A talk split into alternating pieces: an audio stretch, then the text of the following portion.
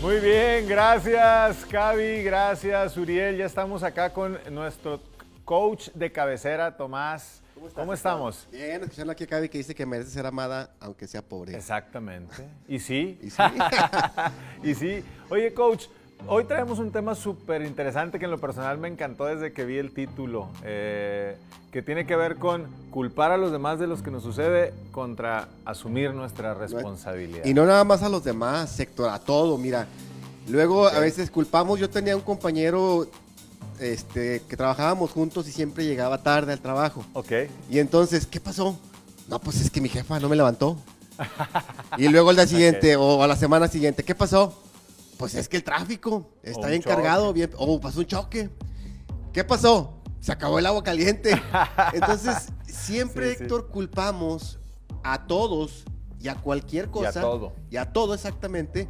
Y evadimos entonces la parte de la responsabilidad que nos toca asumir. Claro. Y bueno, aquí la pregunta es ¿por qué crees tú o por qué los seres humanos somos de esta manera, no? ¿Por qué en, en automático culpamos al otro?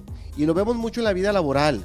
Sí, sí, sí. En la vida laboral pasa alguna situación y todos a ver, este, ¿quién fue? No se entregó un reporte, no se dieron los resultados de venta, no se cumplió con, unos- cumplió con los clientes y nadie levanta la mano, ¿verdad? De una manera yo- consciente y dice, a ver, yo fui, yo me equivoqué, yo no hice esto, no entregué el reporte, no hice el informe, no mandé el producto, lo que fuera que... Claro. Pero yo lo asumo. Pero no sé si estés de acuerdo, Héctor, que esto viene desde que estamos... Sí, definitivamente. Yo, yo, yo creo que no nacemos siendo personas que quieran culpar a los demás, porque nas- no, no nacimos así. Claro. Sino que el entorno donde vamos creciendo te va diciendo que así es. O sea, yo recuerdo con mis hermanas cuando hacíamos travesuras y nos cachaba mi mamá, pues todos apuntábamos al otro lado. ¿A quién fue? Y, eh, este, Y- todos menos yo. Claro, y ¿sabes qué? Porque aquí no está la parte de, no, no reprimir, sino educar para que la situación errónea o por mejorar no se repita. Ok. Esa será la intención o el objetivo, pero sin embargo los padres, los amigos, nuestro jefe, viene inmediatamente la reprimienda, el castigo, el señalamiento. Y ante, ante eso, pues el ser humano se protege. Sí, Y claro. dice, como dice Pedro Fernández, "Ah, yo te lo juro que yo no fui. Como ya sabemos que viene un, un castigo, Un castigo. entonces por, por lógica procuramos evadirlo, ¿no? Exactamente. Ok. Y cuando, cuando, no evado una, cuando yo evado una responsabilidad, estoy evadiendo también, Héctor, la posibilidad de evolucionar y de crecer. Sí. Y de evitar o repetir lo que estoy ahorita poniendo en la mesa. ¿Sí me explico? Sí, sí, sí, sí. Mira, y en la pareja sucede de la misma manera. O sea, en la pareja es, es que ella o es que él no hace esto, no, hice, no, no hace aquello. Claro. Tú dijiste, tú te... O sea, todo es tú, tú, tú, tú. Y yo no asumo una responsabilidad que me ¿Y yo qué corresponde. estoy haciendo para que esto mejore? ¿no? Esa pregunta normalmente no nos la hacemos. Exactamente. ¿Y yo qué parte formo de este problema? Porque se necesitan dos para Así que es. haya un conflicto. ¿Te ha pasado a ti en tu vida personal de que Sí, ahorita, ahorita que platicamos te decía que yo viví un proceso complicado ah, de, de- de hace algunos años en los que desde, desde muy niño, por situaciones que sucedían en, en mi casa o que sucedieron, yo fui haciendo esto de culpar mucho, eh, pues el- que los problemas que tuvieron mis papás y yo les echaba la culpa. Y de ahí me agarré para hacer muchas cosas que era como eh, por culpa de ellos yo soy un niño travieso, soy un adolescente problema, etcétera. Entonces todo el mundo tenía la culpa de todo lo que me sucedía, menos, yo. menos tú? ¿sí? Y, y fue, fue un proceso largo y complicado. A los padres es fácil culparlos de tantas cosas. Sí. De tu no éxito laboral, de tu no éxito económico, de tu no éxito en la pareja. Es que mis padres, es que no estudié, es que yo no tuve las mismas posibilidades que tú. Puros es que es de reprimienda de que mi padre o mis padres fueron los culpables. Es más, hay mujeres que me toca tocar en consulta de que son divorciadas por culpa de los padres. Le digo, ¿cómo, cómo? A ver, explícame cómo que te divorciaste. Porque por vengo de padres divorciados, entonces yo traigo ese, ese tema. Porque vengo de padres divorciados, porque mi mamá se mete mucho en mi matrimonio, porque mi papá esperaba otro hombre para mí. Ey, espérame, espérame. Claro. Ellos son tus papás. Tú tienes la conciencia ahorita de trabajar sobre tu matrimonio. Claro, claro, sin duda. Oye, coach, ¿y, y cómo la gente puede identificar?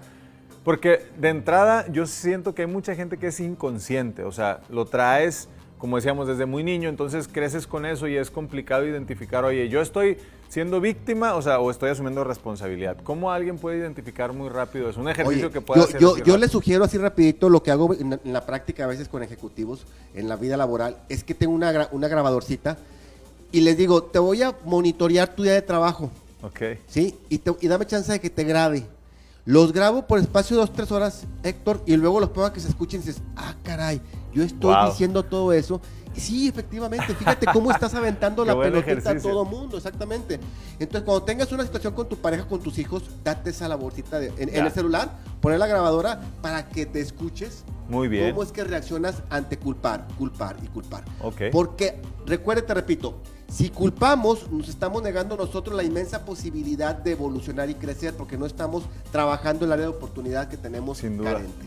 Ahora, una vez que identifiquemos eso y hacemos este ejercicio y vamos identificando que nos estamos evadiendo y no asumiendo nuestra responsabilidad, ¿qué consejo les puedes dar, además de que tienen que, que buscar apoyo, eh, tips así como para comenzar a, que- a hacer esos pequeños cambios? Eh, hay que cambiar por lo, por lo poquito, por lo fácil, por lo inmediato. Este ejemplo que te digo de llegar puntual Ya. es, es una parte muy que tú puedes ir evaluando que tiene mejora.